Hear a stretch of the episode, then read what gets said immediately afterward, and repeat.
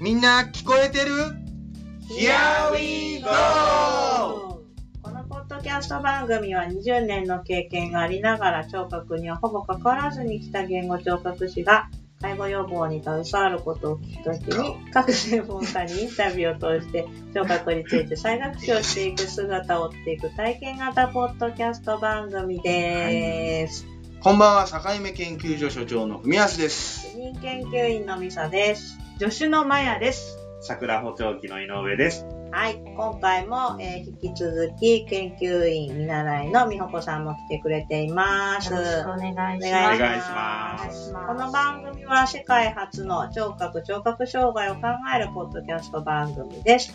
認定補聴器技能者で桜補聴器の井上健二さんと一緒に学んでいきたいと思います。よろしくお願いしまおす。願いします今回は9回目ですかそうですね。ね、9回目ですね。うんえっ、と、概論に入って、えーおりますけれども、うん今回は聞こえにくいと思った時の対応についてということで、その中の、えー難聴の予防についてというお話、最後のテーマですねそうですね。ん前回までは、あの、聞こえと認知症の話とかもしてきましたけれども、まあ、難聴、まあ、な、誰もがね、こう、加齢性難聴っていう名の通り、こう、年が大きくなっていくと、聴覚が落ちていくっていうことはあるんですけども、うんまあ、はい予防できる部分もありますので、うんそれについてのお話をね、していこうと思います。はい知りた知い。りたいだって私もちょこっとお姉さんだから気になる。ちょそうね、マヤさん、女子のマヤさんはちょこっとお姉さんなこっんとおで、 姉さんに。はい、耳、お耳年齢はちょっと上。そうなんですよ。どうしたら予防してったらいいかなっていうところですけど間もに合いねま。すか。間に合いますね。間に合いますねだいけます、ねは大い丈夫です。大丈夫です。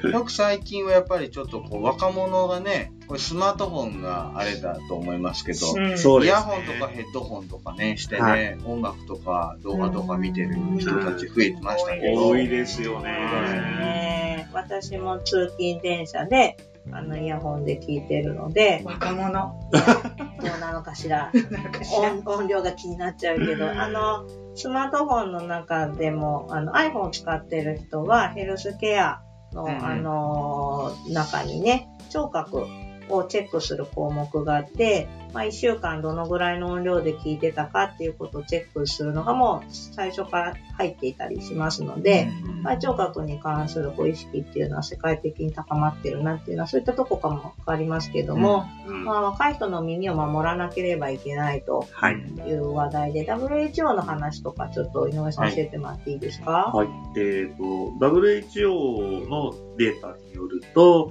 まあさっきのスマートフォンとか、あと音、えーゲームですね、をイヤホンなんかで聞くことによって、世界の若者、うん12歳から35歳の半数近くにあたる11億人が難聴になる危険性がありますよっていうふうに警告してるんですね。今後ですね、今後ですね。 11億35歳までが若者そっち気になる気になっちゃったから目が合っちゃった。そうまやさん、日本ではね、40歳から初老ですから。初老です。そうです。初老さんですそうなの。だから介護保険料は40から納めているんです。日本では そういうことになっているん薬でを収めてますす。で、ね。若者ではないって知ってたけどね。知ってたけどね。 30まで、35までいいんだって思って。そうそうそう。だったらちょっと入れてくれねえかって思っちゃ厚かましい。うはいちょっとじゃないよはねい。すいません。でも11億人ってすごいやもう数。すごい数ですすねごい数ですね。だから、こうね、あの、昔の話で恐縮ですけど、あの、あれですよね、音楽をみんなウォークマンで聴くようになった頃から、はいやっぱその電車で騒音が、あの、音漏れが気になるっていう話があったじゃないですシか。ャカシャカシャカシャカうん、ね、ああいう音漏れが、あのーしにくくなった反面、うんやっぱりその大きい音で聞いてるってことに周りが気づかなくなってるところもありますよね、ね結構ね。あうん家族とかがねそうね指摘しづらいですよね。そうねそうそうそうそう。 これどれぐらいの大きさ以上が危ないとか良くないとかってあるんですかそうですね。えっと、じゃ80デシベル超えると良くないですよっていうのが一つの目安かなと思います。だから、えー目覚まし時計の音とか、あの、交通量の多い道路とか、まあそういったのと同じぐらいの音量ですね。それを聞き続けるとっていうことですよね。はいだから休ませ、耳を休ませながらっていうところもポイントなんですけ目覚ど、ましずーっと鳴ってたらそうね。怖いですよね。そうね、あれがずっと続いてると思うとね。私のこうデータで言うと、ヘッドホンはだいたい80デシベルで聞いてるんです。おそーまさしく。そうだけど、1週間で3時間ぐらいだから、まあ時間で言うとそこまでね、うんあれなんですけど、確かに電車に乗ってて、うん、聞いてて、うん静かなところに行くとすっごい大きいですそもんうね。そうそうそうそう。だからね、やっぱ本当は良くないんだろうなと思いながらも、うんまあ、行き帰り30分ぐらいずつ聞いちゃうよね。そうですね周り電車だったりするから、やっぱりそれぐらいの音になっちゃそうう、。なんちゃううんしますよね。ね。うんだからこれはもう本当若い人にぜひね、知ってほしいですそうなんね。なんか、聞こえってもう取り戻せないそうそですうそうよ。ね。一回悪くなったら。そうなんです。だから本当に失った聴力を戻すことは絶対にできないので、そう若いうちから大事に大事にすること。そうですね。うん。予防が大事ですね。そうですねですね。本当にそエアポッドつけてるとかっこいいもん ね。う。そこそこかっこいいね。スタバでね、スタバね、アイね。マックやりながら、ね、つけてエたアらポッドつけてね。かっこいいもん。だけど、危ないぞ。そういうことですそうね。ですそねういうことですうん気をつけろ。つけろ。気をつけろ。で、どうやって気をつけたらいいんでしょうか。やっぱ音量下げるうんっていうのと、休ませる休ませる。はいっていうことですね。そう聞きです続ねけない。あとあの、イヤホンをね、うんあの、ノイズキャンセリングうんうんのついてるものにすることで、音あ量下げれのます、そう、音量下げれますからね。うん大きいと思います。あなんか骨造とかのはイい。ヤホンとかが最近ちょっと見たりするけど、あありれまはすどうなんですかね骨動もいいんですけれども、結局骨動だと、音音楽とかは直接脳の方に入ってきますけど、うん周りの音はそのまま普通に耳から入ってきちゃうのうんあそうで、やっぱりその周りの音を止めようと思うと骨動でも音量を大きくしちゃう ので、あまりいいことはないか気をな。つけることは一緒だってことですそうね。ですね。環境音ってすごいですからね。そうね、確かにね。本当そうね。だから補聴器だけじゃなくって、イヤホンやヘッドホンとかもはい予防するような機能がもっとついてくるといいですね。そうですね。でもあのさっき iPhone だとっていう話ありましたけど、イヤホンでもなんかそうやって喋るのがあるらしいです。ああんまり大きい音で聞いてると、うんあダのメだぞ注意を促してくる。そうそうそうそうそうそうそう。うそういうイヤ警ホン告があるらしい警で告す。機能。なるほど。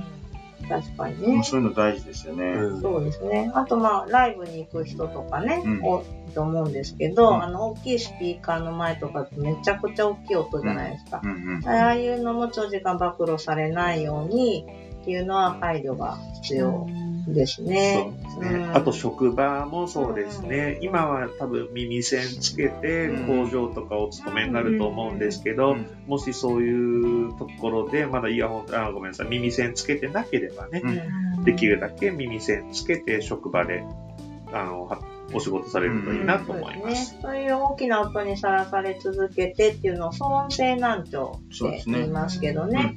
あの、本当にお仕事柄とか、うんまあ、若者の耳の使いすぎとうかんっていうところでね、問題にはなってきますよね。はい、うんまあ、予防、耳の予防についてはそういったところが大事だと思います。進行しないための方法として他にも要因があると思うんですけど、うん簡単にどうですかね喫煙とか、あ、そうですねう。。うんん、なんかあんま関係ないと思ってる人多いですけど、喫煙とかうん、糖尿病とかう、んメタボ。えっメタと、ボとかうん、なんかその生活習慣に関わるようなものが、耳の、うんえっうとん聴神経への影響とかう、んうんあのいろいろ血流が主に悪くなそうるでってすねいうことでそうですねこう耳の神経へ影響が出るっていうのが今言われてますね。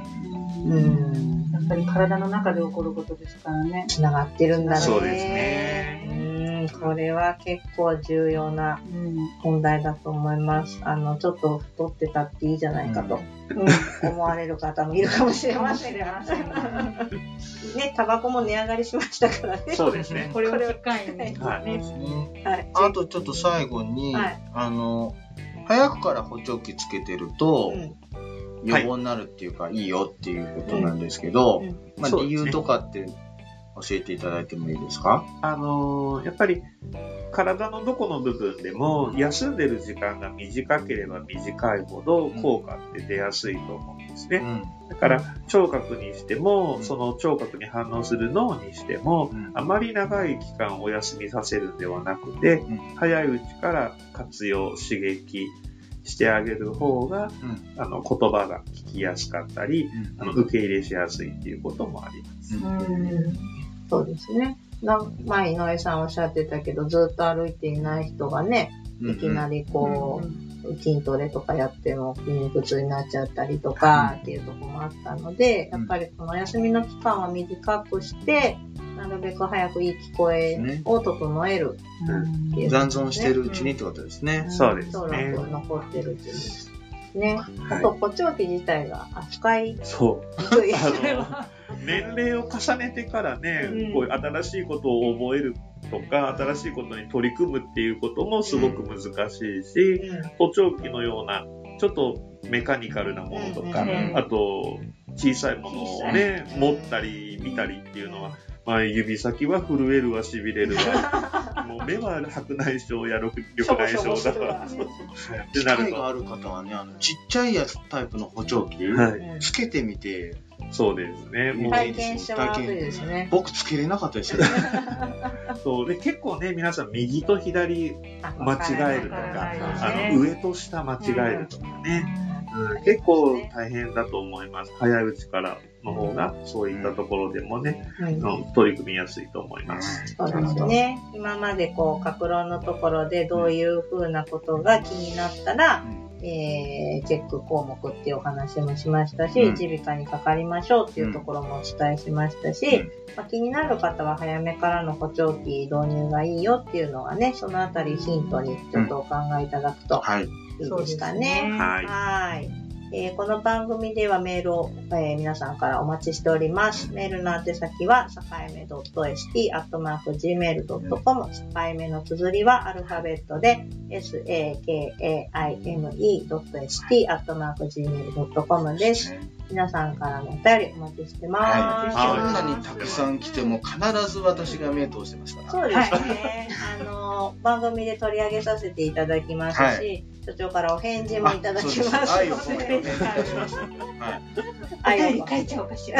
そうね。そうですね。あの、あのペンネーム変えて、そ変うパえンていただいてもいいですね。新しいね、はいメールアドレスはをい、 そ作うっでて。すね。はい。じゃあ皆さんお便りお待ちしております。今回もお聞きいただきありがとうございました。ありがとうございましたありがとうございお聞きくましたださい。